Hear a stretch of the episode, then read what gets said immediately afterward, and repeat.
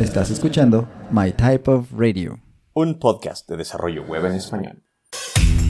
Somos Axel Martínez. Arturo Mosqueda. Y Noemí León. Comenzamos. Hola, hola, ¿cómo están? Bienvenidas, bienvenidos a este nuevo episodio de My Type of Radio.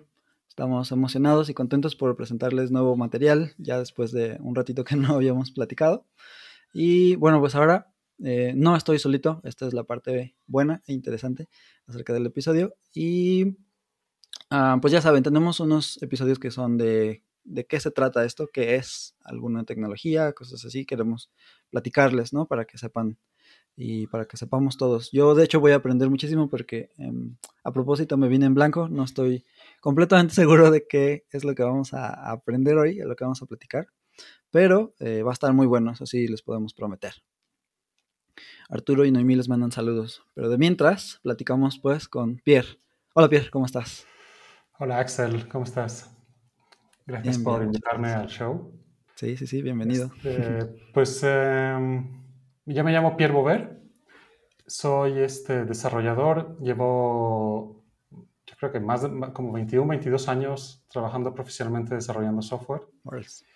Principalmente pues he hecho desarrollo web en mi carrera y dentro del desarrollo web este, principalmente frontend, pero he hecho un poco de todo. Este, eh, una temporada estuve haciendo contenidos interactivos para museos, con Flash, con este C++, con este, videojuegos con Unity. He hecho aplicaciones de escritorio, aplicaciones móviles, pero bueno, principalmente me he dedicado a hacer frontend desde aquellos tiempos en los que pues, ni existía el CSS, ¿no? Y, Claro, claro. y el Ja- ni JavaScript había. Sí, porque veintitantos años, pues entonces, ¿en dónde empezaste? Ah, Pues mira, empecé con las tablas, es lo único que había. Teníamos tablas, ok, ok. no teníamos CSS y básicamente poníamos atributos ¿no? en, en los tags HTML para poner el texto de un color o de otro. Ajá, ajá. Y ya, y no teníamos nada más que eso. Y luego poco a poco pues fue, llegó el CSS, luego el JavaScript, fíjate, o sea, Ujú, ujú. ni JavaScript lo llamábamos. Cuando empezamos se llama- lo llamábamos de HTML. ¿no? O sea, yo lo conocía porque la verdad, o sea, no sabía nada de todo esto. eh, Estamos hablando del año 98, una cosa así. Ajá, ajá. Y entonces, este, Wow. sí, y entonces pues he ido viendo toda la progresión, ¿no? De, de lo que es el desarrollo web desde estar haciendo layouts con tablas y, y frames, porque eso es lo que hacíamos, este, hacíamos, usábamos un tag que creo que ya no existe, que se llama frameset, para hacer los layouts con iframes y todo eso. Hasta pues luego introducir, introducir el CSS, este, aprender a hacer layouts con CSS, pasar de los floats, ¿no? Que digo, no Ajá, sé si sí, sí, te sí. tocaron. Los Clear fixes a- y cosas. Exacto. Y luego este, a usar Flex, Grid, etcétera, ¿no? Órale. Igual con JavaScript, JavaScript era básicamente para cambiar de color o mover alguna cosita. Ujú, ujú. Y ahora en el mundo de frontend, sobre todo, ver cómo una aplicación de frontend ya se ha convertido en un proyecto similar a hacer una aplicación de escritorio Claro. o una aplicación móvil, ¿no? En cuanto a arquitectura, en cuanto a complejidad, en cuanto a etcétera. Así es, así es. Entonces, pues bueno, eso ha sido un poquito mi carrera. Te digo, de hecho de todo, este, a- estoy haciendo full stack ahora, Ajá. Este, y que ahora pues entraremos a eso porque iremos a platicar un poco de fauna y eso, pero yo en mi corazón soy este diseñador y desarrollador de frontend. Órale. Eso es lo que, lo que, lo que más tiempo le he dedicado y lo que me gusta, ¿no? Qué bien. Qué bien que has podido hacer las dos. que te gusta y que es a lo que te dedicas. Eso está muy padre. Sí, sí, he tenido mucha suerte con eso. Este, y que eh, he podido aprender las cosas que me interesan, ¿no? Este, porque, por ejemplo, hay muchos desarrolladores que, por ejemplo, están en un entorno enterprise Ujú, y les dicen, tienes que usar este framework, este lenguaje y ya, ¿no? ujú, ujú. Y tengo un, un- amigo mío que así estaba, estaba trabajando en una corporación muy grande aquí en México, y, Sí. una empresa española, de hecho, y él, uh, no voy a decir nombres, este, y las órdenes del código de cómo tenía que ser venían desde España. O sea, Híjole. y entonces, y él ya estaba harto y finalmente se salió de allí para poder este, jugar con otras bases de datos porque se estaba como pu- pudriendo ahí, ¿no? Claro. Yo no, yo he tenido la suerte de poder eh, aprender las cosas que me han interesado. Este, yo, eh, antes de venir a México tenía una empresa de web Ujú. Y este, luego llegué, estuve unos 10 años haciendo de freelance Ok, ok. y ahora estoy armando un proyecto que me imagino que platicaremos después. Entonces, claro, siendo freelance y teniendo yo manejando mis clientes y eso, pues siempre tenía yo la libertad de este, controlar el stack tecnológico, ¿no? Sí, claro. Entonces, si me aburro de una cosa, pues aprendo otra y así, ¿no? Y, este, Sí, he sí, ido sí. pasando de React a Vue, este, ahora estoy con Svelte. Suelta. Sí. Ajá. Sí, he visto los tweets. Ah, sí, sí, pues, estoy sú- súper fanático de Svelte, la verdad, estoy enamorado, bien. enamorado. Qué bien, qué bien. Sí, am, sí, conozco el sentimiento cuando algo, algo hace clic, algo pega y, te hace muy, no sé, muy eficiente o muy prolijo con lo que estás haciendo, tal vez. Eso está muy padre. Qué bueno, qué bueno. Sí, sí, de hecho sí, este, sobre todo, te digo, con Svelte, porque yo, por ejemplo, cuando empecé, bueno, yo hace años usaba pues jQuery, ¿no? Como todo el mundo, ¿no? Entonces, cuando empecé a usar cosas reactivas, em- empecé con este, un bueno, framework, una librería que se llama Rivets, Ok. que no, no, creo que, no creo que te suene. Ese sí este, no me suena. es- fue la primera librería de data binding que yo usé, este, te digo, hace casi 10 años de eso. Luego pasé un poquito de Angular, me Sí. pasé a React, porque Angular pues es todo este monstruo que pues, hay gente que le gusta mucho, ¿no? La estructura del framework y todo. Sí, sí, sí. A mí eso me- no me gusta, me gusta más la filosofía del, lo llaman por ahí el cowboy developer, ¿no? Que controlas, tú armas tus cosas y así. Ya, sí. Entonces me pasé a React, que tiene más esa filosofía. Ujú. Pero React, pues este, es bastante tedioso en muchas cosas. Luego me pasé a Vue, que solucionaba muchas cosas de React en cuanto a que, que es muy pragmático, ¿no? Este, Sí, es- este, te ayuda mucho a hacer las cosas. Y luego me encontré con Svelte, que para mí es como, es una evolución. Porque de hecho Vue estaba basado en otro framework que se llama Reactive, Ujú. Que es este, ya tiene muchos años. Eh, y Reactive estaba hecho por este señor Rich Harris, seguro lo has visto por... Y él es el creador de Svelte. De Svelte, sí, claro, claro. Entonces, de alguna manera, pues Reactive, Vue, Svelte pues, son como primos hermanos, de alguna manera, ¿no? Sí, sí, sí, sí, sí. Muy bien. Sí, a- a- incluso AngularJS está por ahí metido entre la historia de Vue y eso, ¿no? Pero Claro, de hecho, Evan Yu, el creador de Vue, pues él, él estaba en el equipo de Angular, si no me equivoco. Y se salió porque se pelearon o, bueno, no estaba él de acuerdo con la, la dirección con la que estaban haciendo Angular 2. Algo así he leído. por Ah, ya. Ah, no, este es el de el de Aurelia. Es ah, Rob Eisen algo. Eisenhower o algo así. Eisen... Ah, o, o sí, incluso sé- Eisen solito, creo. Pero sí, sí, él- a él le pasó eso, ¿no? Él no quedó de acuerdo y mejor se fue. Me llevo mi balón Sí. y, y hago mi propio partido. Sí, Aurelia es otro que tenía muchas ganas de usarlo y lo, lo probé y todo, pero en su momento, pues ellos como, que- o sea, ahora mismo pues el desarrollo frontend pues es o Rollup o Webpack, ¿no? Sí. Y ahí están entrando ahora otras cosas con el Vite y con el Ujú. Parcel y así. Pero vamos, grosso modo, la principal herramienta, el principal bundler sigue siendo Webpack, ¿no? Ujú. Y este, y, pero luego tienes pro- proyectos que como no se metieron al tren de Webpack, Así por es. ejemplo, este Aurelia, Aurelia tiene su propio bundler Ujú. que se llamaba, ah, no sé si me estoy inventando, System.js o algo así. Bueno, no sé. Y entonces eso fue como que, que limitaba, yo creo, el potencial. Le pasó lo mismo a, a Marco, no sé si conoces el Sí, he Marco. escuchado por lo menos, pero sí. Ajá. Marco es un proyecto súper proyectazazazo porque todo eBay, todo el frontend de eBay, que vamos, es un proyecto hecho y derecho, está hecho con este framework Marco. Y tiene features que, o sea, ya los tenían en el 2017, y- el partial hydration, hidratación parcial, este, to- toda una serie de cosas que ahora se está empezando a hablar más en el mundo de JavaScript, Sí, sí. pero Marco ya, vamos, es una cosa que está funcionando en producción de hace cinco años, por lo menos, ¿no? Ya, ya. Pero es un proyecto que igual como tenían su propio bundler y su propia metodología, etcétera, entonces eso hizo que, siento, ¿eh? que, que eso fue la razón por la cual no tuvo mucha adopción. Quedó alienado, ¿no? Ujú. Exacto, quedó como alienado, a pesar de que es buenísimo, la verdad. El performance es muy bueno, este, tiene muchos features modernos, etcétera, ¿no? Órale, órale. Y de hecho ahora hay un developer que a lo mejor me has visto platicar con él en Twitter, que se llama Ryan Carnato. Es Mm. este, sin- si, no lo, si no lo sigues en Twitter, síguelo porque este tipo es- para mí es un genio. Órale. Es, su frame, tiene un framework que se llama SolidJS, que es en los benchmarks de JavaScript, si no es el primero, es el segundo en cuanto a performance, en cuanto... O sea, es una maravilla. El tipo es un genio lo que hace. Y lo metieron hace unos 6-7 meses al proyecto de Marco dentro de eBay. Ajá. Y él está como, vamos a decir, revolucionando Marco para que tenga más adopción, para que use. Webpack y con su mentalidad de, de JavaScript moderno, ¿no? De alguna manera. Entonces yo siento que en los próximos años Marco va a ser este, un, un proyecto mucho más popular de lo que es ahora. Ah, muy bien, qué interesante. Ah, qué bien, qué bien.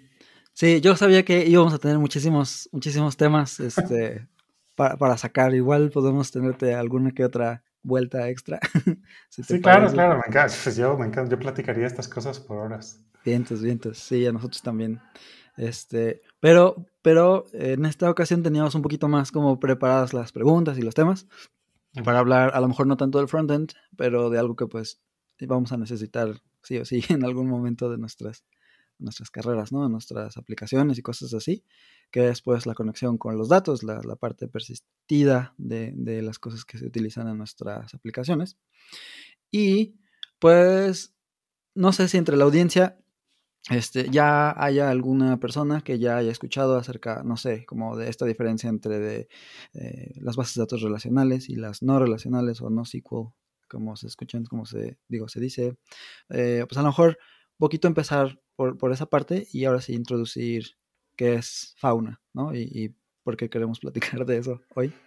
Claro, claro. Este, bueno, antes de meternos en fauna, como que me gustaría platicar un poco de esto que acabas de mencionar, de se habla mucho SQL, no SQL, ¿no? Y este, para mí como SQL, pues es un término que tiene mucho sentido porque si tú agarras MySQL o agarras Postgres o este Oracle, todas esas bases de datos son como diferentes flavors, ¿no? Diferentes sabores Sí. de una cosa que es muy similar, ¿no? Si tú es. sabes usar una bien, vas a poder eh, hacer, eh, trasladarte, digamos, a la otra sin grandes problemas, ¿no? Sí. Porque el lenguaje de query es muy parecido, Ujú, eh, es SQL, la forma de pensar es muy parecida, las tablas, etc.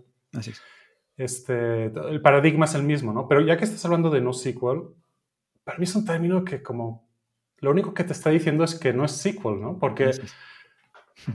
realmente no te está diciendo nada más allá de no es SQL, porque si tú agarras qué bases de datos se consideran SQL, pues tienes, por ejemplo, bases de datos de documentos como Mongo, este, Fauna, este, etcétera, ¿no? Ok.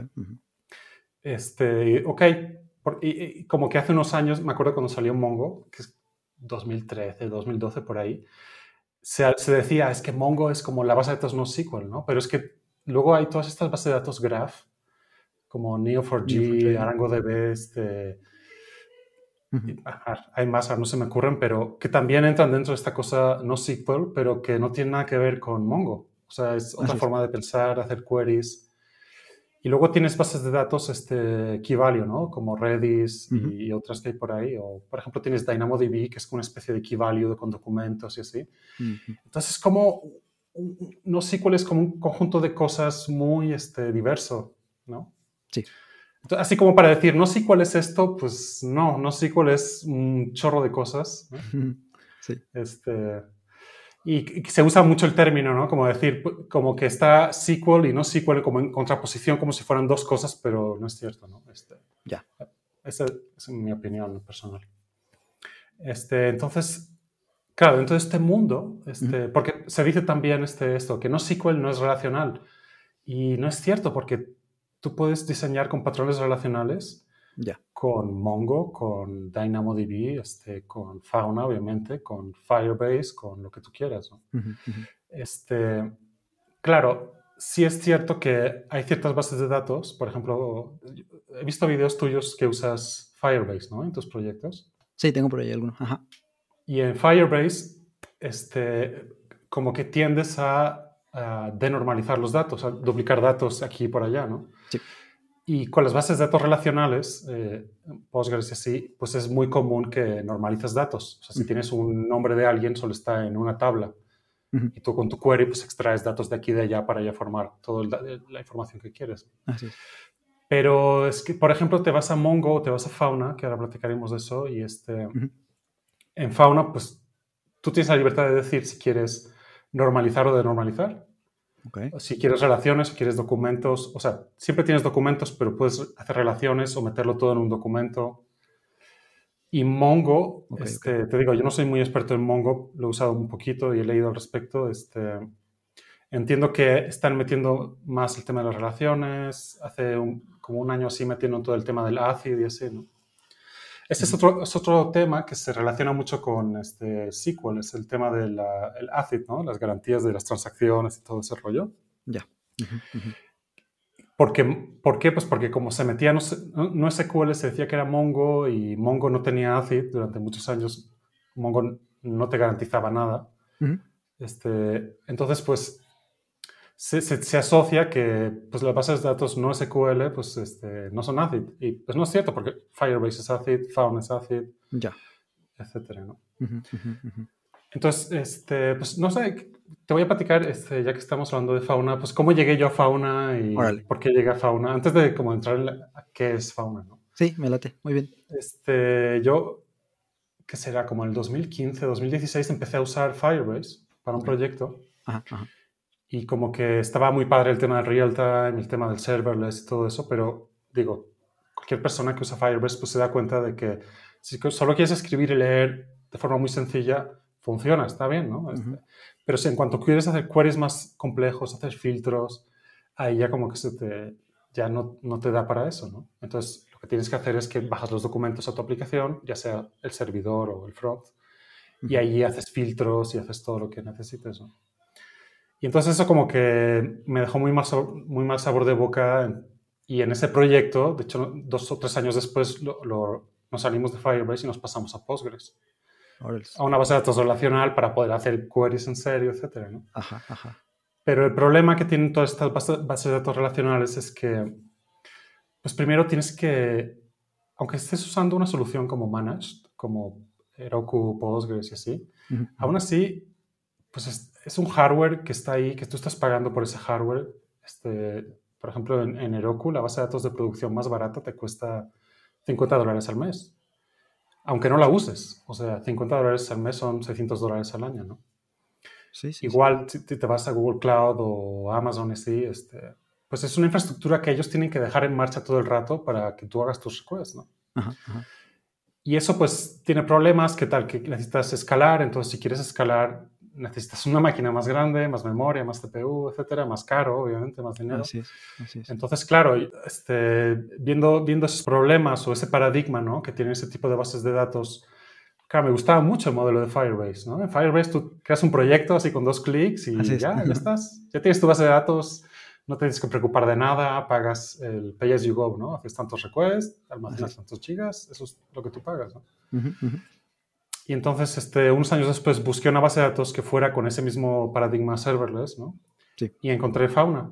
Ok, ok. Y, este, y lo encontré, en el momento no lo usé mucho, lo empecé a usar ya así como mi base de datos principal era como un año y medio, una cosa así. Órale. Y este, digo, habrás visto en Twitter, ¿no? Que comparto artículos que he escrito para el blog de Fauna. Sí, sí, sí. Este, eso empezó porque empecé a usar fauna y, y, la verdad en ese momento la documentación, hace un año y medio la, docu la documentación no era muy buena. Y a pesar de que está muy padre todo lo que ofrece fauna, que ahora platicaremos de eso, Uh -huh. la, me costó mucho entrarle. Ya. Entonces, cuando ya después de dos o tres meses de usarlo dije, "Eh, por fin, ahora lo he entendido ya por fin, este, escribí un tutorial en GitHub y lo compartí en Twitter. Ajá. Entonces me contactaron el, el, departamento de marketing de Fauna, que querían que escribiera artículos para ellos. Uh -huh. Y entonces, este, pues bueno, eh, creo que he escrito como 15 o 20 artículos, no, no, sé en total, pero... Orales. Y así como escritor freelance, pues. Ajá, ajá. Y, es este, y entonces eso me llevó a, para mí, padrísimo, porque aprendí cosas de fauna. Ellos me pagaban para que yo aprendiera a usar fauna y escribir artículos. Además, así es. Entonces, pues, este, y la verdad me, me, he llevado a conocer fauna mucho más de lo que lo habría conocido si fuera solamente el uso, ¿no? Que yo necesito. Como un usuario, exacto. exacto. Sí, pues aquí creo que hay una, una lección, ¿no? Este, podemos, podemos quejarnos de la documentación de un producto o tal vez aportar a ella. Y a lo mejor Exacto. recibir algo a cambio, ¿no? Sí, de paso. Es que, de hecho, ya que este modelo, ¿no? De hecho, seguro si sigues a Fauna en Twitter habrás visto que ponen anuncios de que buscan a gente que escriba y así. Ah, sí, sí. Y este, y de hecho, ya que yo estuve en ese modelo, empecé a ver muchas empresas que tienen ese mismo modelo, ¿no? Porque se han dado cuenta que, Mira. pues si ellos tienen su blog y tienen contenido que, con SEO y así, pues eso les trae tráfico y les trae pues, gente que ve su producto, así. Entonces es como una, una muy buena forma de marketing, ¿no? Sí, definitivamente. Este, y entonces, y como ellos, o sea, si alguien quiere como vivir de producir contenido, o sea, yo no aspiro a eso, lo he hecho porque me, me gusta mucho escribir, he escrito toda la vida, Órale. me encanta el producto y pues me, hacen publicidad en Twitter, este, o sea, como que era win-win para mí, ¿no? Entonces sí. hice esto durante como un año y medio. Y este, pero si alguien se quiere dedicar a eso, pues nunca había sido mejor momento, porque hay muchas empresas que están buscando generar contenido Ujú. y pagan por eso. Y son empresas americanas, entonces, estás en México, pues que te paguen, no sé, 500 dólares por escribir un artículo, pues es- la verdad es una muy buena cantidad de dinero. Sí, ya, ya la armaste, sí. Está muy bien. Sobre todo para pues aquellos a quienes nos gusta justamente la parte de ir y, picarle a alguna tecnología, como decimos, ¿no? Y ver de qué se trata, cómo se usa y aprenderla. Bueno, pues ahí hay, ahí hay una buena oportunidad. Eso está muy padre, que uno que lo compartes. Sí, de hecho, o sea, eh, por ejemplo, DigitalOcean, que es una empresa muy famosa, ¿no? Este, Ujú. Ellos, DigitalOcean, tienen como un, no sé cómo se llama, knowledge base o algo así, Ah, ok. de artículos Ujú. de todo tipo de tecnologías, ¿no? De, porque ellos obviamente te venden los servidores y así. Y, a ver, y tienen artículos de cómo usar servidores y otras tecnologías, y ellos pagan por esos artículos. Entonces, si, si tienes una idea de un tema que tú dominas, porque ese es el tema, si es un tema que tú dominas, en dos, tres días tienes un artículo escrito. Claro. Si te gusta escribir y eso, ¿no? Y pues ellos compran artículos y pagan, y como ellos, pues hay muchas empresas, este, ah, si quieres luego te comparto algún link o algo, pero este, Sí, estaría muy bien. De hecho, los podemos poner a lo mejor en la en los show notes. Podemos ponerlo. claro, claro, claro. Y este estaría muy bien para que pues quien esté escuchando y, y vaya a mytypeof.dev pueda ir y, y consultar ese contenido, ¿no? Venga, venga. Sí, de hecho sí. Este, hay- incluso he encontrado empresas que se dedican a eso, a escribir artículos técnicos para empresas de tecnología para tener contenido en su blog continuamente. ¿no? Claro, claro. O sea, hay, un, hay un mucho mercado ahí y hay mucha necesidad de generar artículos para tener SEO. Y ahora estamos como en la época de oro, ¿no? De la tecnología. O sea, sí. ¿Cuántos productos hay nuevos? Bases de datos, de todo, ¿no? Sí, todo, todo mundo te quiere vender algo de alguna manera. todo el mundo necesita poner ojos en su producto y bueno. un-. Exacto, exactamente.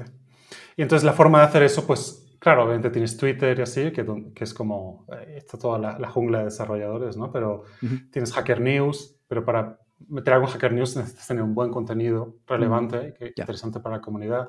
Tienes Reddit y así, ¿no? Sí, sí. Entonces, pues sí, hay una, una necesidad enorme de generar contenido. Claro, tienes que ser hábil escribiendo, o sea, no es para cualquiera, tienes que ser hábil comuni- comunicando, ¿no? Igual que los videos que tú haces, he visto, Axel, que están muy buenos. Ah, gracias. O sea, tú tienes, tú sabes cómo, cómo comunicar algo con el video y el código y las ideas y así, ¿no? Es una habilidad que tienes que tener o la puedes desarrollar también, pues. Sí, sí, claro, claro. Pues a quienes nos gusta, como dices, crear el contenido, Claro. ya sea escrito, este, esto, el audio en podcast o, o los videos, ese tipo de cosas, son, son buenas oportunidades. A lo mejor habría que aprovecharlas un poco mejor también. Em, Sí, Y otro tema sería, por ejemplo, el inglés, ¿no? Si, si se te da, si ya sí, lo, por supuesto. lo conoces y todo. Y si no, pues bueno, esto es una de las tantas este, razones por las que uno debería aprenderlo, ¿no? Que también ya tenemos pendiente ese episodio que, que ya pronto vamos a sacar, esperamos. Pero bueno, Ok. Sí, no, el inglés es fundamental, este, fundamental. Pues bueno, si quieres, podemos pasar a platicar un poco de fauna, órale. ya de qué es fauna y este... O sea, generalmente como se habla de fauna es una base de datos serverless. Ok. Lo que pasa que a mí me gustaría como explicar un poquito mejor eso porque Ujú. Cuando se habla de una base de datos, no sé, este, Redis, ¿no? Eh, uno piensa, pues ok, se instala Redis, la instancia de Redis en un server o aquí en local y ya está, ¿no? Sí. En cambio, Fauna, el- tienen una base de datos, un engine, digamos, lo tienen, pero Ajá. no es el servicio que tú estás usando como tal. Tú estás usando una API Está encima, digamos, una capa que está encima de, de la base de datos del engine. Ajá. Entonces, si tú vas a la página de fauna.com, vas a ver que ellos lo, como lo venden es un data API. Ok, ok. Si lo piensas es un poquito como Firebase. O sea, Firebase este, tiene dos bases de datos. Tiene una que es la de real time. Ajá. Y, y lo llaman real time database, pero digo, no sé ahora, pero hace unos años, como estaba hecho eso, era una, estaba hecho encima de MySQL. O sea, en el fondo era MySQL. Ah, ya. Y encima de MySQL tienen una API, que es lo que te daba el real time, los WebSockets y así. Ya veo. Y, este, y Fauna es algo parecido, en el sentido que tú, por ejemplo, este, si estás usando Postgres, tu aplicación está usando Postgres porque de, de- de tu- aplicación de frontend no deberías o nunca vas a hacer queries a Postgres, ¿no? Pero, Ajá, exacto. pero de tu aplicación, digamos, de- de- en el servidor, tú mantienes una conexión persistente con Ujú. Postgres, ¿no? Porque, y esa conexión persistente consume memoria, recursos, ok. Y es, es, eh, si tú te vas, por ejemplo, a Heroku o muchas bases de datos este, relacionales, el número de conexiones que puedes tener son muy pocas, ¿no? Puedes tener 20, 50, a lo mejor 100, ¿no? Ujú. En cambio, Fauna, como es una API por HTTP, Ujú. puedes tener miles, cientos de miles, incluso me imagino millones de conexiones concurrentes, ¿no? Ya, ya, ya, ya. Entonces, eh, ellos te lo venden como una base de datos, una, perdón, una data API. Lo, que, lo voy a llamar base de datos seguramente, serverless más de una vez, pero, sí, sí. pero es, en el fondo, pues es una API. Y es, es una API este, serverless, en el sentido de tú nunca tienes que reservar infraestructura ni recursos, tú no, no, te, no te olvidas de CPUs, memoria, disco, nada. Ok, ok. Tú, pa- tú pagas por lo que consumes, igual que Firebase. Ese En es el Firebase. aspecto serverless, ¿no? Ya. Y el otro aspecto interesante que tiene Fauna, que es principalmente por lo cual yo lo empecé a usar, es que es distribuido. Ellos, este, la empresa Fauna, tiene clusters, creo que tienen cinco ahora, no estoy seguro. O si no tienen cinco, los están abriendo. Tienen varios clusters en, en todo el planeta. Tienen, creo que uno en Europa, dos en Norteamérica. No sé si han abierto ya uno en Asia y así. Ajá. Entonces, cuando tú haces un request por HTTP a la API de Fauna, tú lo vas a hacer a la instancia que está más cerca de ti. Entonces, la latencia va a ser muy corta, ¿no? Y luego, este, como es distribuida, pues cuando tú escribes, por ejemplo, en Londres, no, creo que está en Ámsterdam, pues Ok. obviamente eso se va a replicar a, A creo que a todas las instancias de la base de datos que, están, que existen, todos los clusters, ¿no? Ujú, ujú. Entonces, eso está muy interesante porque usan un, ah, un algoritmo, este, creo que se llama Calvin, porque el problema finalmente de que cuando tienes bases de datos distribuidas es que cómo sabes cuál tiene prioridad. Si alguien escribe en Londres y alguien escribe en Nueva York, pues ¿a quién le haces caso, no? Ajá, sí, sí. Entonces, ellos usaron un algoritmo que se llama Calvin, que mira, yo la verdad se me escapa, eso ya está fuera de mi competencia técnica, pero bueno, al que le interese, pues por- todo eso está explicado en, en su Ah, página. Ah, perfecto, perfecto. Este, y de hecho, la, no hay muchas bases de datos distribuidas. Tienes Fauna, tienes una que se llama Spanner de Google Cloud, que es una especie como de SQL distribuido, etcétera, que es, usan Spanner, en lugar de usar este algoritmo Calvin, usan eh, relojes atómicos para poder determinar si un, un request vino antes del otro y ¿Quién cuál tiene prioridad y ese rollo, ¿no? Exacto. Ok, ok. Y, y así, por ejemplo, DynamoDB este, Ah. tienen, no es distribuida por sí, funciona en una región, tiene tablas, tú puedes decir, esta tabla quiero que sea multiregión, pero Amazon nunca te garantiza que los, las- los requests que tú hagas sean consistentes. Eso Mm. quiere decir, si tú escribes en Iowa, en algún momento en el futuro, un segundo, un minuto o así, se escribirá también en Nueva York, por decir algo, ¿no? Exacto. En cambio, Fauna no, Fauna como es ACID. Tú en cuanto haces una petición para escribir un dato, ellos te garantizan que cuando te contesta OK, ya está consistente en todo fauna, en todo el mundo. ¿no? Ya, ya veo. Lo cual este, pues es, es, eh, creo que es de las pocas bases de datos. Hay otra que se llama Yugabyte no sé qué que también tiene esto. Ok. Entonces es una base de datos serverless, es una data API serverless distribuido Ujú, ujú, que tiene su propio lenguaje de query, que es- se llama FQL, es. Fauna Query Language. Y, este, y además te da como otros features, te da autenticación, te da autorización. Ah, mira. Y bueno, y también una cosa que te permite, igual que en Firebase, que tu Firebase lo puedes usar desde tu servidor a tu aplicación móvil, a tu web app, lo que tú quieras, ¿no? Sí, sí, sí. Fauna igual lo pensaron para lo mismo. Lo pensaron para que tú lo puedas usar donde quieras. Ya veo. Este, entonces, tú puedes usar el cliente de Fauna en tu aplicación, en tu frontend. Este, hay drivers para JavaScript, para Go, para Java. Python, la verdad no, no lo sé todos, ¿no? Pero vamos. la mayoría de lenguajes populares tiene un driver para Fauna, ¿no? Sí, está muy, muy completo en ese sentido. Órales. Entonces es una base de datos cerrada, de código cerrado, que eso es un tema que, pues bueno, a mí no me encanta, la verdad. Es uno de los contras que yo diría que tiene Fauna, porque tú no puedes, si un día te- no te gusta, te peleas con ellos o lo que sea, no te gusta el performance, lo que sea, tú no puedes ir a instalar Fauna en otra parte, ¿no? Así es. Y, y eso, pues, este vendor locking le llaman, este, Ajá. pues es un tema que puede ser preocupante, ¿no? No sé si te acuerdas, hace Sí, como claro. unos, ¿qué será? 6, 7 años, este, Facebook tiene una base de datos, se llama Parcel, Mm. y la cerraron. Dijeron, no, ya se acabó, ya no, no queremos. Siempre no. Ajá. Siempre no, exactamente. Entonces, pues todo el mundo se quedó así, ¿qué onda, no? Pero le hicieron open source y luego, pues, alguien como que tomó la antorcha y ahora creo que se llama Back for App o no sé qué, el servicio que... Ah, ok. Ya veo. Creo que es una de las preocupaciones que uno tiene cuando usa pues lo mismo, ¿no? Firebase, porque pues Google no tiene la mejor reputación de mantener sus proyectos vivos por mucho tiempo o así. Entonces, Exacto. sí, es, es una consideración que, que deberíamos tener, ¿no? Si estamos como investigando para usarlo y todo. Y bueno, ¿qué sería entonces? ¿Cuál, cuál es el plan de escape ahí cuando te quieres eh, separar? Cuando quieres cambiar de solución.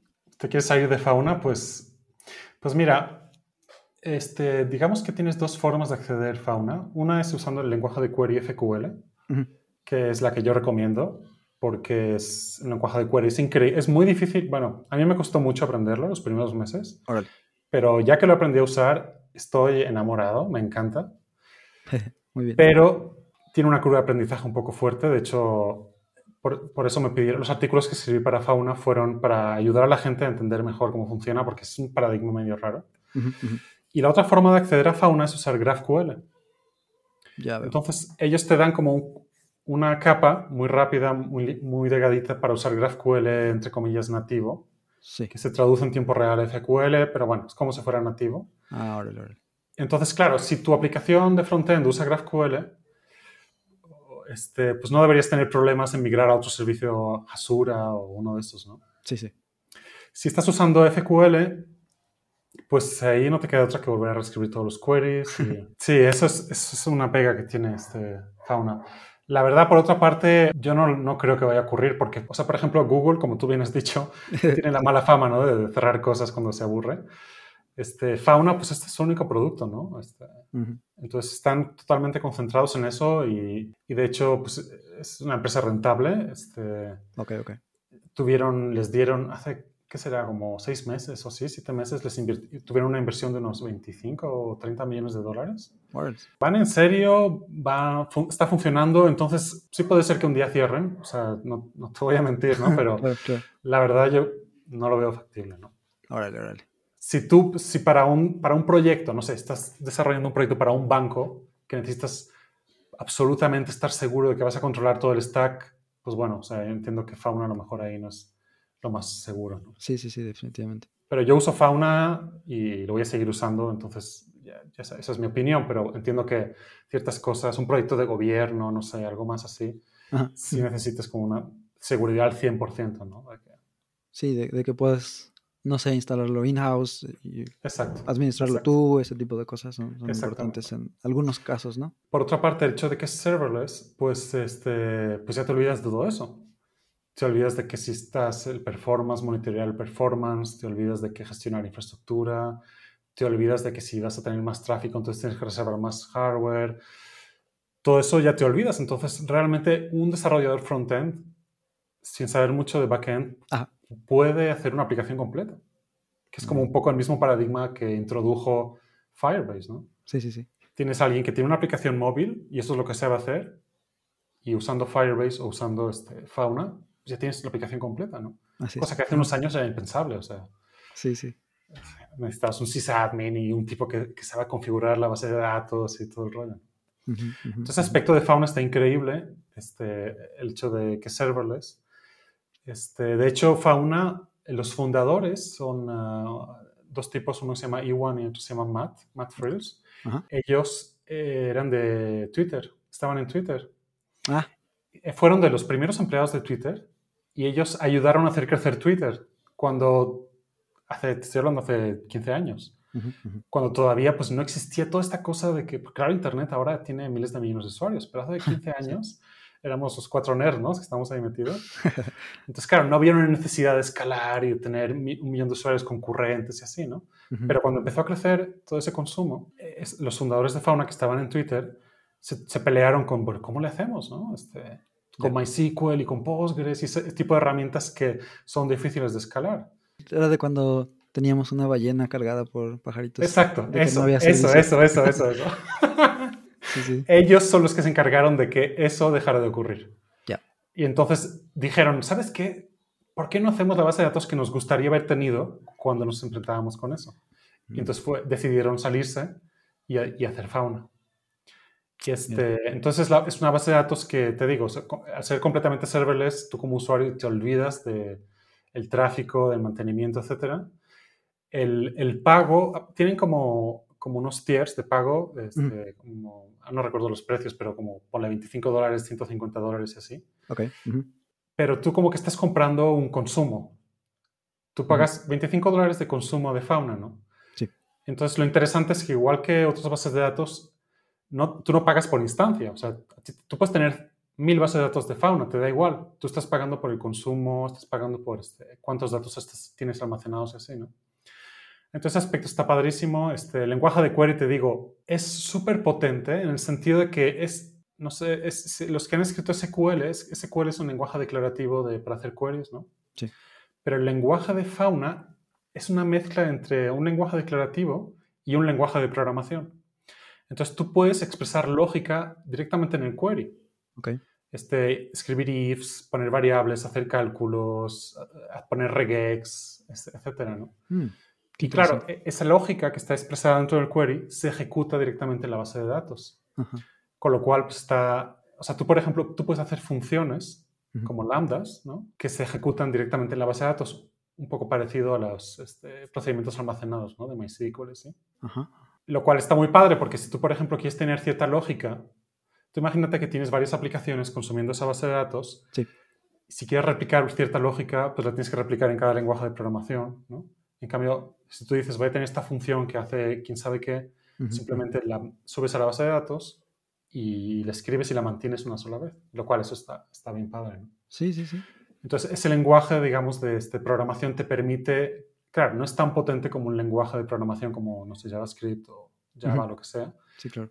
pero te digo, está como en- entre esos dos mundos. Entonces, tú tienes mucha libertad de expresar cosas que...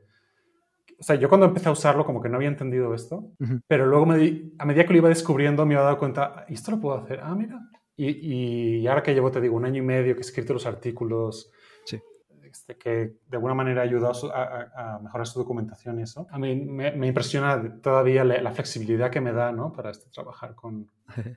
O sea, y esto lo- nadie me está pagando para que diga esto, ¿eh? Es, Sí, sí, eso. o sea, es mi opinión aclarar. personal y soy totalmente honesto, ¿eh? Muy bien, muy bien. Estoy, y, te- igual que te digo las cosas buenas de Fauna, voy a decir las cosas malas, ¿no? Como este, el vendor lock-in es uno de los problemas que creo que tiene, ¿no? Sí, claro. Este, el, otro, el otro gran problema que tiene, que depende para quién es un problema, este, te- es que el lenguaje de query es un poco es difícil al principio. Porque si tú, por ejemplo, si es programado en JavaScript o en C++, C++ o lo que sea, son lenguajes este, imperativos. Pero si, por ejemplo, estás programando en lenguajes funcionales, Ujú. no sé, Lisp, este, Erlang esas cosas, Ujú.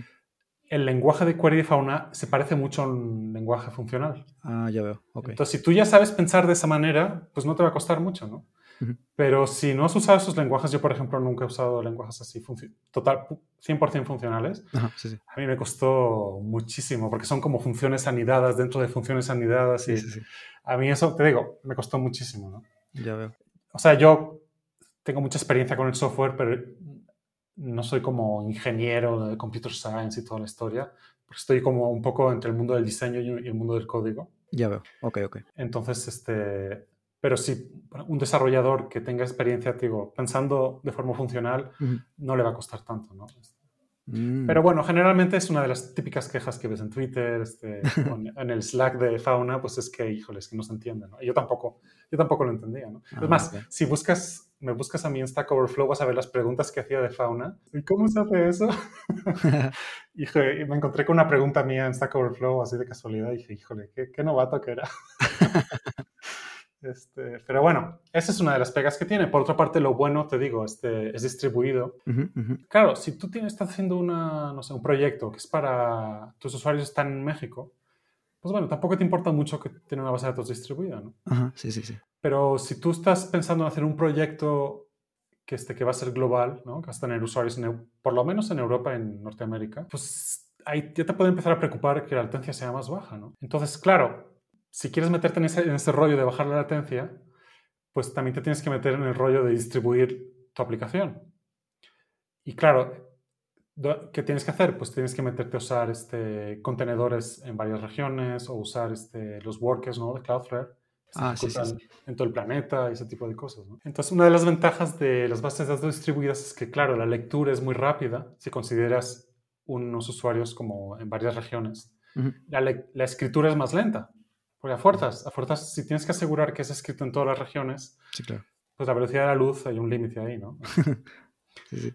Entonces, si por ejemplo tú tienes un proyecto en donde quieres escritura súper rápida, pues obviamente una base de datos distribuida pues no es para ti.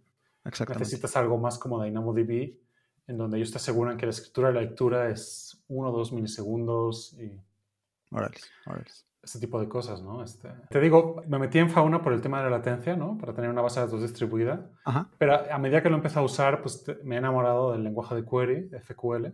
muy bien. Este, me, me fascina porque por- de alguna manera es, eh, tiene la- como es, está basada en documentos, igual Ujú. que un poquito como el Firestore, ¿no? De Firebase. O, O Mongo. Mongo. Ajá, o- ajá. Exacto. Pues tú tienes como la flexibilidad de no estar atado a un esquema, Ujú. lo cual pues hay gente que no le gusta. Yo conozco muchos desarrolladores de Sí, sí. de datos relacionales que eso como que les da, les da un poco de miedo. A mí me, me parece bueno. Pero por otra parte también te, te permite este, pensar en el modelo relacional, te da la seguridad de hacer transacciones con ACID en todo el planeta. Ujú, ujú, ujú. Este, yo bromeando así en Slack, yo siempre digo que Fauna tiene, es ACID porque es ACID distribuido. Es- Ah, ya veo. es, es ACID garantizado en todo el planeta. Por otra parte, o sea, también lo que estás pagando por fauna, o sea, el plan más pequeño, si no me equivoco, son como 25 dólares. Ok. Que, claro, si estás solamente desarrollando y todo puede ser un poco caro, pero bueno, tienen un, un tier gratis también que está, está suficiente para desarrollar. Ah, muy bien. Pero lo que está padre es que tú puedes tener las bases de datos que quieras, este, no, no estás pagando por una instancia. Ok, ok. Pero claro, si tú, si tú piensas, si tú comparas todo lo que te da Fauna, por ejemplo, comparado con otras bases de datos distribuidas, o sea, por ejemplo, Google Cloud Spanner, es una base de datos que te cuesta mínimo, a- más o menos, no sé, unos 300 dólares al mes, mínimo, Wow. por región. O sea, Fauna te está dando varias regiones, pagando muy poquito serverless. No sé, yo, yo siento que lo que obtienes por lo que pagas es muy bueno. La productividad del desarrollador, ya que dominas el lenguaje de query, es, es muy buena. Ujú. Y, y otro, otro tema que apenas lo he mencionado es este, el tema de la autenticación y la autorización. Así O es. sea, tú, por ejemplo, en una aplicación no tienes que implementar nada. O sea, si no lo quieres, ni, ni contraseñas, ni tokens, ni nada. O sea, ya te lo da, tiene una función para hacer login. Las contraseñas te las esconde por ahí. O sea, tú nunca vas a poder con un query mostrar la contraseña a nadie porque tú no puedes verla. Tú mismo, el administrador de la base de datos, no puede ver la contraseña Ajá, ajá. lo cual es súper seguro de eso. Y la otra cosa que a mí me fascina de Fauna es este, la autorización. Ok. Porque, bueno, si has usado Firebase, en Firebase autorización que es, como un JSON, donde tú dices, bueno, puedes leer o puedes escribir y ya, ¿no? y son reglas como muy básicas. Este, y además, como que tienes todo ese JSON que si es una base de datos pequeña no pasa nada, pero a medida que crece ese JSON se vuelve súper... Mantener eso es una locura, la verdad. Sí, No sé si te ha pasado, pero a mí me ha pasado y... Yo he escuchado que, que eso sucede. Y entonces en Fauna, Fauna tiene todo esto resuelto. Este, tú puedes crear roles y los roles tienen toda una serie de permisos sobre cualquier recurso, este, sobre colecciones, índices, documentos, etc. Ujú.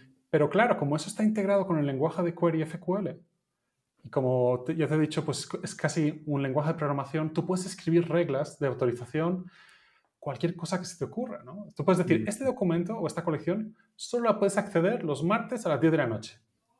O sea, por decir una tontería que me acabo de inventar, ¿no? Sí, sí, sí. Este, puedes llegar a, a ese nivel de detalle de expresar tu lógica para definir un permiso y una regla, ¿no? Ya. O no, simplemente decir, la gente de este rol puede leer esto o solamente lo puedes leer si tú eres el dueño, ese tipo de cosas que es como lo más común, ¿no? Ujú, ujú. Y la verdad, o sea, no tener que, o sea, eso ya te lo viene, entre comillas, gratis. O sea, no tener que implementar eso ah, es una maravilla. Es una maravilla porque, o sea, la te- porque en Fauna, o sea, normalmente cuando usas una base de datos como Mongo, como Postgres, Sí. tu aplicación está haciendo queries a la base de datos y estás usando la- el password del administrador, ¿no? Ya. Sí, sí. Y, este, y claro, tú implementas un sistema de roles que para saber si el query le permites leer esto, modificar esto, etcétera, ¿no? En cambio, en Fauna, cuando el usuario ha hecho login, tú ya no estás usando tu password, estás usando el password del usuario.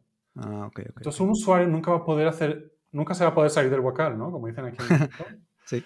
Este es, es imposible porque en Fauna por defecto está todo cerrado. Por defecto está todo cerrado. Entonces tú tienes que irle abriendo a propósito al usuario. Ya veo. Y eso a mí este, se me, me hace tremendamente productivo. O sea, no tener que preocuparme nada de eso.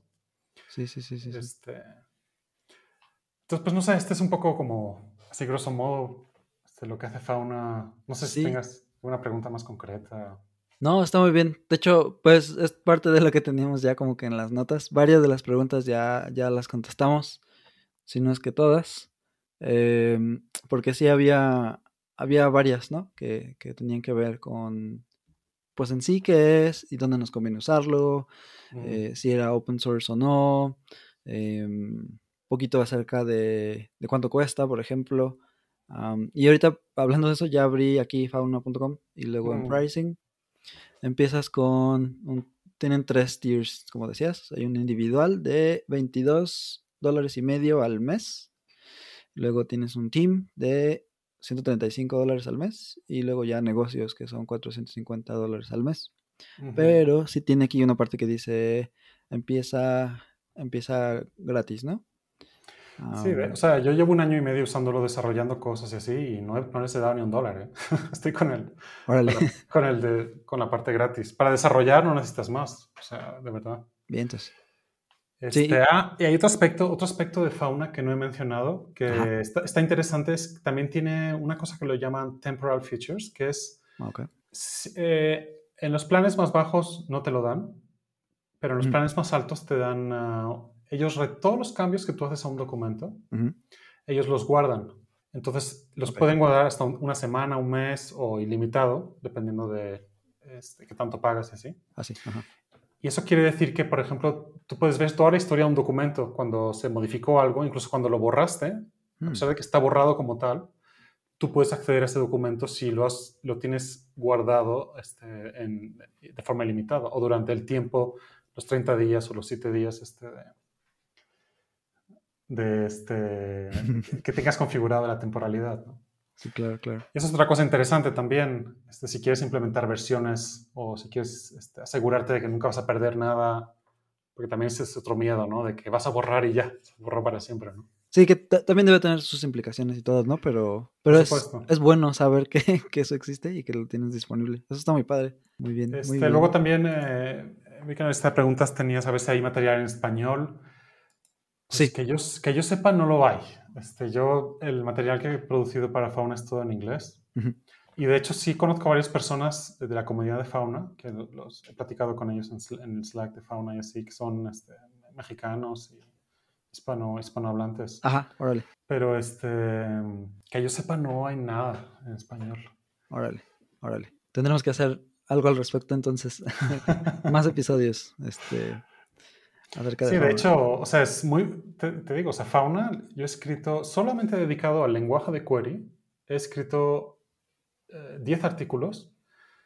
Son unas, para que te hagas una idea del volumen, unas 300 páginas de archivos de Google Docs, esos artículos. Oh, wow. y todavía me faltaban cosas por explicar, o sea, o sea es- te digo, es, un- es una base de datos seria, hecha y derecha, no es como un Firebase, ¿no? Que, perdón, pero pues, es un juguetito en comparación, ¿no? Este, Ya veo. Ok. Depende, a ver, depende de las necesidades que tengas. Si solo quieres escribir y leer un documento, pues Firebase está perfecto. Sí, Pero sí, si sí. quieres hacer un proyecto más complicado, con queries más potentes, etcétera, pues te tienes que ir a una base de datos más potente, ¿no?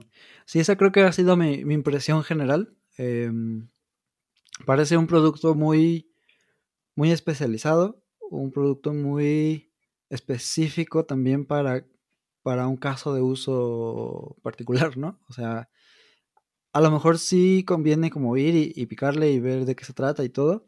A lo mejor terminas haciendo toda tu plataforma en ella. Pero eh, sí también hay que considerar creo que esa, esa, esa parte, ¿no? Tendrías que invertir un poco en a lo mejor la parte de FQL y luego considerar esto que dijimos, que eh, pues la, la latencia por ser distribuida tiene algo que ver. Tenemos que considerar que es eh, closed source y que bueno, es un servicio que, que hay que pagar. Esa, esa sería otra, otra parte, ¿no? Pero fuera de eso, pues algo que es muy bueno es que parece que están trayendo muchas, muchas ideas que seguramente alguien va a, a tratar de, de replicar o de implementar en otro lado, cosas así. Entonces también creo que es importante tener este tipo de proyectos que, que traen innovaciones, ¿no? Y bueno, algo que me parece muy, muy interesante es la parte de, de que haya sido parte de los fundadores de... que los fundadores hayan sido parte de Twitter. Entonces, Ujú. como dices, pues saben de lo que hablan, ¿no? Saben lo que están haciendo Oh, sí. en ese sentido. Sí, sí, sí. De hecho, el, el, digamos, eh, son, te digo, dos, eh, Iwan y Matt. Iwan, él tomó las riendas, digamos, como el, el CEO de la empresa. Ajá. Hasta hace unos meses él era el CEO. Y Matt, él, digamos, como el genio técnico, vamos a Ajá, decir de alguna manera. ¿no? Sí, sí. Y ah, es impresionante lo que han hecho. O sea, es impresionante. Yo, estamos hablando ahora de que es como una base de datos como específica, especializada y así. Mm. Yo la verdad diría que es, este, al contrario, es una base de datos que yo usaría como la base de datos estándar Ok. y que para casos específicos no la usaría. O sea, si yo, por ejemplo, quisiera Ajá. el- la latencia más baja de escritura y de lectura en una región muy concreta, Ujú. Fauna no es, no es este, la mejor base de datos para eso, pero la verdad esos son casos, eh, excepciones, ¿no? Este, o sea, si por ejemplo estás haciendo, no sé, un sistema de multiplayer para videojuegos, ahí sí la latencia pues es crítica, ¿no? Pero vamos, si estás haciendo un API REST, un milisegundo, 10, 20, Ajá. no es el fin del mundo, o sea... Sí, sí, sí. Sí, sobre todo como ya ahora recuerdo también que dijiste que hay una forma de garantizar lo que dijimos, ¿no? De quién escribió primero, quién, Exacto, quién exacto. eh, interactuó después, ¿no? Con, con los Exacto. datos. Ya veo. Sí, sí, sí. Sí, entonces te digo, para mí se ha convertido en la base de datos que yo uso por default. Este, y a pesar de que sí tiene sus, sus cosas que a mí no me parecen bien, pero. Y como todas las bases de datos. O sea, cualquier persona que haya estado en un lenguaje de programación, pues cuanto más lo usas, pues más ves cosas que no te gustan, ¿no? Este, igual pasa con las bases de datos, igual pasa con los frameworks así, ¿no? Sí, sí. Entonces, siempre tienes que hacer los pros y contras. Para mí, pues los, los pros pues, son, son muy buenos, ¿no? Y estoy muy, estoy muy contento, la verdad. De hecho, cuando empecé a usar Fauna, fíjate, eh, a usarla ya de, de cada día, hace un año y medio o así, este, Sí. tenían problemas de que no... Tenía problemas que se caía. O sea, de repente una, me acuerdo, lo empecé a usar y se cayó cuatro horas, así de... Y yo estaba así como, híjole, ya no me sirve esta base de datos, voy a buscar otra, no sé qué. Ujú, ujú. Y luego este, han ido trabajando esto de la, la infraestructura y vamos, ya hace meses y meses que está súper estable. De hecho, tiene una página que es status.fauna.com Ajá. y si checas su uptime está... La última vez que lo chequé estaba al 100% Sí, de uptime, lo cual pues, es lo que debería ser, ¿no? Sí, confiable, ¿no? claro. Pero pues lo han ido mejorando. Este, el CEO que metieron, el CEO que, te- que tuvieron muchos años fue pues Iwan, el, el chavo este que estaba en Twitter. Ujú.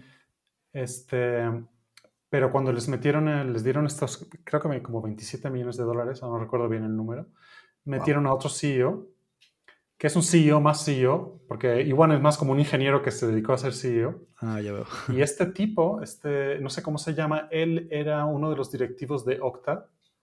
Okta es un servicio de autenticación enterprise bastante fuerte. Ajá. No sé si has usado speedtest.net, seguro que sí. Pues Sí, sí. Esto es un servicio de Okta y así. Ajá. Y él, viniendo del mundo de enterprise, dijo, no, no, no, no, no. Lo que tenemos que hacer es garantizar el uptime. Tenemos que, este, porque si es una base de datos tiene que ser 100% reliable, etcétera, etcétera. Sí, sí, sí, sí. Y se han puesto las pilas, la verdad, con el dinero que les han dado y como ya el negocio está funcionando como tal, por Ujú. lo que yo sé, este, pues se han puesto muy serios y este, ha mejorado, ha mejorado mucho, ¿no? Y también están implementando otras cosas como el real time, suscripciones a documentos y así, a colecciones y así. Tengo un tutorial por ahí de esto. Este, la verdad todavía está como muy en beta y así. A ver, no sé, no sé para dónde va a ir, pero siguen mejorando cosas. Están, eh, por ejemplo, un tema que la verdad este, le falta mucha fauna todavía es, Ujú. si tú, por ejemplo, usas Postgres o MySQL, hay un chorro de herramientas alrededor de eso, ¿no? Este, eh, no sé si conoces este Workbench. Ah, como, ya sí, sí. Workbench o. Exacto, herramientas para gestionar la base de datos, para hacer migraciones, librerías para hacer migraciones, etcétera. Cosa que alrededor de Fauna pues hay muy poquito, ¿no? Este, pero ellos ya están desarrollando herramientas para hacer migraciones, para tener entornos. Y este y bueno, yo he practicado así one to one, ¿no? Como dicen, este con el director de producto de Fauna, este con gente de producto de Fauna, con varias personas, ¿no? Y están muy conscientes de pues las carencias que tienen, ¿no? Ya veo. Este, Y, por ejemplo, este tema de los documentos, incluso me, me- me- me preguntaron, oye, ¿tú piensas que estaría bueno implementar esquemas opcionales y así? Ujú.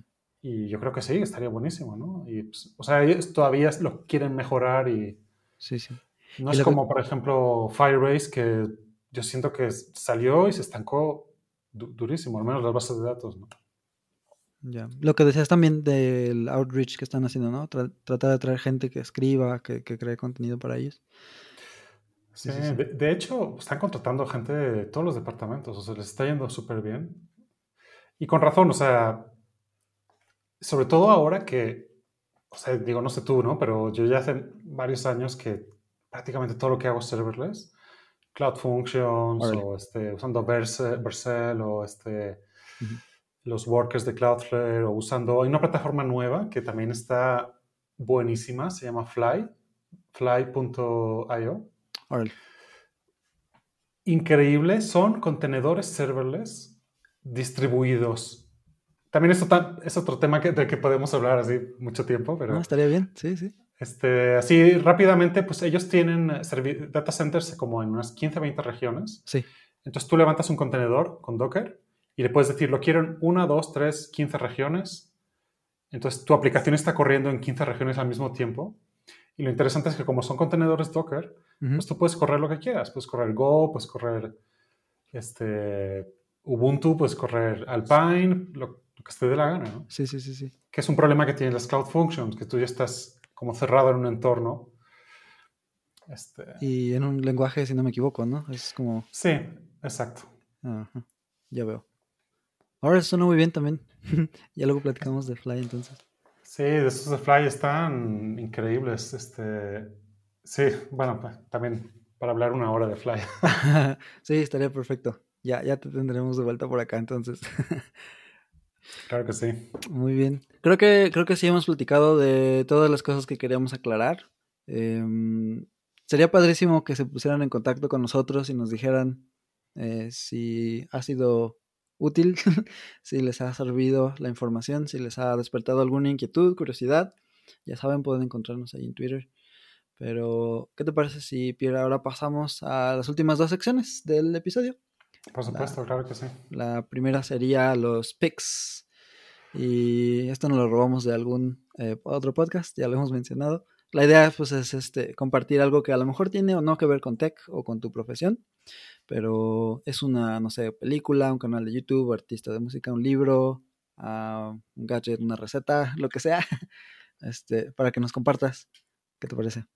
Pues mira, yo soy, este, soy, bueno, leo mucho, me encanta la literatura y así, y uno de mis libros favoritos es un libro que se llama Duna, Dune. Ah, ok. Es un libro de ciencia ficción de los 70s que, bueno, la gente que conoce de ciencia ficción, pues es una de las grandes leyendas, ¿no? Ajá. Y hay una película, se, se hizo una película en los 80, la hizo David Lynch, fue bastante catastrófica, ¿no? Entonces, todos los que somos fans del libro, pues nos decepcionó mucho esa película. Ok, ok. Y ahora va a salir una nueva película de Duna, que ya tendría que haber salido, pero con esto del COVID y tal, pues Pandemia, se han esperado. Va a salir en, en octubre, que parece que va a estar increíble. El director es este, un tipo canadiense que se llama Denis Villeneuve. También soy súper apasionado del cine. Órale. Entonces, este... Y este Denis Villeneuve es el director de Blade Runner 2049, Ah. la de Sicario, no sé si la viste, la primera. No, Esas no las he visto, Este, pero Una película que se llama The Arrival, que es de unos alienígenas como con tentáculos que se comunican. eh. ajá, ajá. Bueno, es un director muy bueno, para mí uno de los eh, directores así, digamos, este, dentro del mainstream, mejores. Y entonces parece que esta película de Duna que va a salir, creo que en octubre, Ajá. llevo esperándola desde que la anunciaron, como 3, 4 años estoy ansioso por verla. Oh, wow. Se ve prometedora entonces. Muy bien, para tenerla entonces aquí en cuenta también la van a encontrar en las notas del show. Muy bien, muy bien. Pues mi pick sería am, un canal de YouTube. Em, hay un, no sé, en inglés se les dice makers, son personas que Mm. bueno, pues tienen- toman diferentes materiales, no, no se dedican a una sola cosa, por lo que entiendo. Eh, y él trabaja mucho con impresoras en 3D, pero trabaja mucho con carpintería también. Y tiene por ahí algunas cosas, algunos videos donde usa resina y así. Incluso tiene un video donde fabrica un scooter em, Mm. con piezas eh, que imprime en 3D, con tablas de patineta y con el motor que utiliza para el scooter es un ah, taladro. Ah, Entonces usa el taladro para, para mover el scooter. Y bueno, él es buenísimo porque te explica qué, es, qué fue todo lo que fue detrás del diseño, por qué hizo esto así, por qué hizo lo otro así. Y te va armando desde, desde la idea, desde que te dice, vamos a armar esta cosa. Y luego te va diciendo, ah, pues aquí dejé este hueco porque, bla, bla, bla, bla, ¿no? Aquí dejé este otro porque, así. Entonces te empieza a explicar. Y siempre dice como, y obviamente no podían faltar este bonche de piezas impresas en 3D, ¿no? Porque le gusta Claro, mucho claro. aparentemente. Y lo solucionan muchas cosas con eso. Igual sus muebles llama? son, son muy buenos. Este canal se llama... Ah, Alexander Chapel, creo que se llama. Eh, si no me equivoco, él está, es un suizo y su canal es en inglés. Pero bueno, pues ahí con, con ver todo lo, todo lo que hace es este súper entretenido. A mí me gusta mucho, este, sobre todo verlos, ¿no? Porque en mi mente son como cosas inspiradoras. me gusta ver que alguien construye algo que de hecho funciona y, y- Claro. y que les que les da, ¿no? Para compartir a los demás. De hecho, algo que hace él eh, además es comparte todos los los dibujos de las impresiones. Entonces, ahí está wow. todo el todo la- el source básicamente para que tú puedas imprimir tus propias piezas, ¿no? Si quieres como duplicar este proyecto que yo hice. Y está padre. eh, su edición es muy, muy buena. El video es muy bueno. Yo creo que lo hace todo. Y, y es muy bueno por la música, por todo, todo lo que hace. Es, está muy entretenido, está muy padre. suena muy bien. Sí, Alexander Chapel. Ahí vamos a dejar el link también. Perfecto. y entonces, la segunda parte de, las, de la última serían los Shameless Self-Plugs, que también nos Ok. robamos por allá. Este, pues mira, ya que estamos aquí, pues te voy a platicar, un poco lo que estoy trabajando ahora. Este, Ajá. la última empresa en la que trabajé me llevé como un poco una decepción porque, pues porque cuando tú te metes a trabajar en una empresa, pues finalmente estás metido en un barco y ese barco avanza hacia una dirección y a lo mejor no es la que tú quieres ir, ¿no? Claro. Y entonces eso, después de yo de haber tenido mi empresa y haber sido freelance y todo, como que me frustró mucho. Y entonces en ese momento dije, ¿sabes qué? No, ya tengo que montar lo mío, porque ya, bueno, ahora tengo 42 años, en ese momento tenía como 39 así. Órale. Y dije, no, no, ya, ya, si no monto lo mío ahora, ya nunca lo voy a hacer, ¿no? O sea, mi producto, mi... Y entonces, este, pues como te comentaba, a mí me gusta mucho escribir. Sí. He escrito toda la vida cosas de ficción, este, obviamente documentaciones, sí, blogs. Tengo un blog, está muy abandonado, pero Ujú. por ahí está. Órale. Este, y como que siempre estaba muy frustrado con las herramientas para poder escribir en Internet, ¿no? Ujú. Entonces me ocurrió, bueno, ¿qué tal que hubiera una plataforma que tú pudieras ir y escribir, ¿no? Parecido un poco a Medium. Ujú. El problema, pero el problema que tiene Medium es que, para empezar, a Medium no le importas tú. Medium me importa Medium, ¿no? Sí, claro. Entonces, claro, tú para empezar, no sé si te ha pasado, vas a leer un artículo de Medium y ¡pum! te saca el, el Ah, sí. pop-up de, ¿no? Date de alta, no sé qué. Inicia sesión. Este, bla, o tienes que pagar para leer esto, o etcétera, ¿no? Y la experiencia de usuario es muy mala. Entonces, tú como, yo escribía en Medium, durante varios años escribí en Medium, tuve, un par- un ar- tuve dos artículos muy, muy populares, de hecho, uno de Firebase, tuvo como 150.000 views, este, y uno uno de Vue, que también, cuando lo quité de Medium, tenía 170, 180.000 views. Órale. Este, súper, po- eh, para mí es lo más popular que he escrito en la vida. Este, o sea, estuve metido en Medium, pero me frustró mucho este, cómo se fue degradando la experiencia del, del que lo está leyendo, ¿no? Sí, sí. Pero me gustaba mucho el hecho de que como escritor, pues te das de alta, te pones a escribir y Ujú. ya, ¿no? Entonces se me ocurrió, bueno, ¿por qué no hacer una plataforma así, Ujú. pero pensada en, en ahora está muy de moda esta expresión de empoderar al escritor? Ok, sí, sí. ¿no? En lugar de que seas que tú estás contribuyendo a una plataforma de alguien, es tu plataforma con tu dominio, con un sitio que está customizado por ti, Ujú. pero que sea la misma experiencia de igual de fácil de ir y escribir algo, ¿no? Ya. Entonces esa idea me llevó a, pues sí, pero no tiene por qué ser solamente escribir, puede ser también podcast, ¿no? Porque la gente que tiene un podcast, ¿no? Como tú, necesitan tener un sitio web también. Sí. ¿Por qué te vas a, ¿Cómo le vas a hacer? Este, pues, hay- mucha gente lo que hace es que pone un WordPress, entonces está pagando un hosting y una base de datos, MySQL y, y todo el rollo que es mantener y poner un, un WordPress en marcha y los plugins y las versiones y, Ujú, y todo ese rollo del WordPress que también es complicado si, si no eres técnico, ¿no? Claro. Y este, luego hay como sitios de podcast que te dan como un sitio, entre comillas, ready-made, ¿no? Este, Ujú. Porque tú publicas tus capítulos de podcast y ahí están en tu sitio, pero tampoco no es, no es, no es una plataforma para escribir, pues es solamente un lugar donde están tu lista de podcast, ¿no? Sí, sí, sí. Y entonces dije, pues ok, entonces esto me llevó a que pues, es una plataforma para escribir y para, para publicar podcast, ¿no? Sí. Y también uno de mis hobbies, bueno, aquí creo que se ve aquí en la esquina, es este, sí, hago música, este, Sí, sí. me gustan los sintes, piano así. ahí. Ajá. Este, y estoy metido en varios foros de gente que igual hace librerías de sonidos y así. Entonces, también tengo como un proyectito de librerías de, de sonidos para sintes. Ah, muy bien. Y un problema que tiene esta gente es que, que tenemos es que finalmente si tú quieres un lugar donde hostear el audio con un buen player, Ajá. al final terminas en SoundCloud. ¿No? Que es lo que hace todo el mundo. Y SoundCloud, para la gente que, para la gente que quiere una red social de música, está perfecto.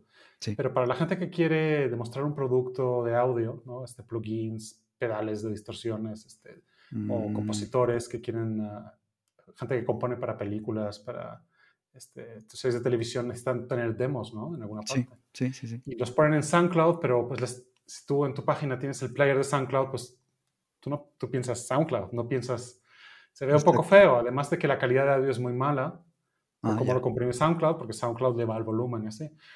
Entonces. Este, pensando en el tema del podcast, dije, pues es que si ya estoy haciendo una plataforma para comprimir MP3, para hostear audio, para etcétera, pues.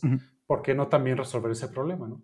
Entonces ahora este, el primer producto que vamos a lanzar es este, el hosting de audio de la empresa se llama Pluma Muy bien. y este, lo vamos a sacar, yo espero septiembre, una cosa así. Mm, muy bien. Este, estoy ahora montando la empresa, porque también es todo un rollo, ¿no? Montar una Ah, empresa sí. que pueda cobrar de forma internacional y este...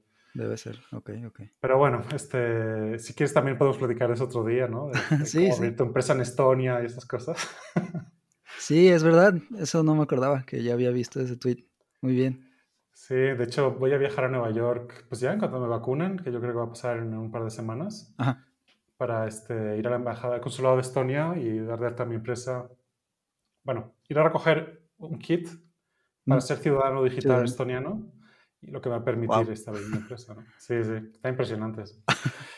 y entonces, este, te digo, más o menos eh, la segunda mitad del año pienso abrir primero el servicio de hosting de audio. Ajá. Después de ahí eso me va a llevar a poder sacar el tema de los podcasts, que yo me gustaría sacarlos a principios del próximo año, Ok. que de hecho, pues, este, tú vas a ser este, el primer usuario, va a ser gratuito, si quieres. Órale, Este, muchas gracias.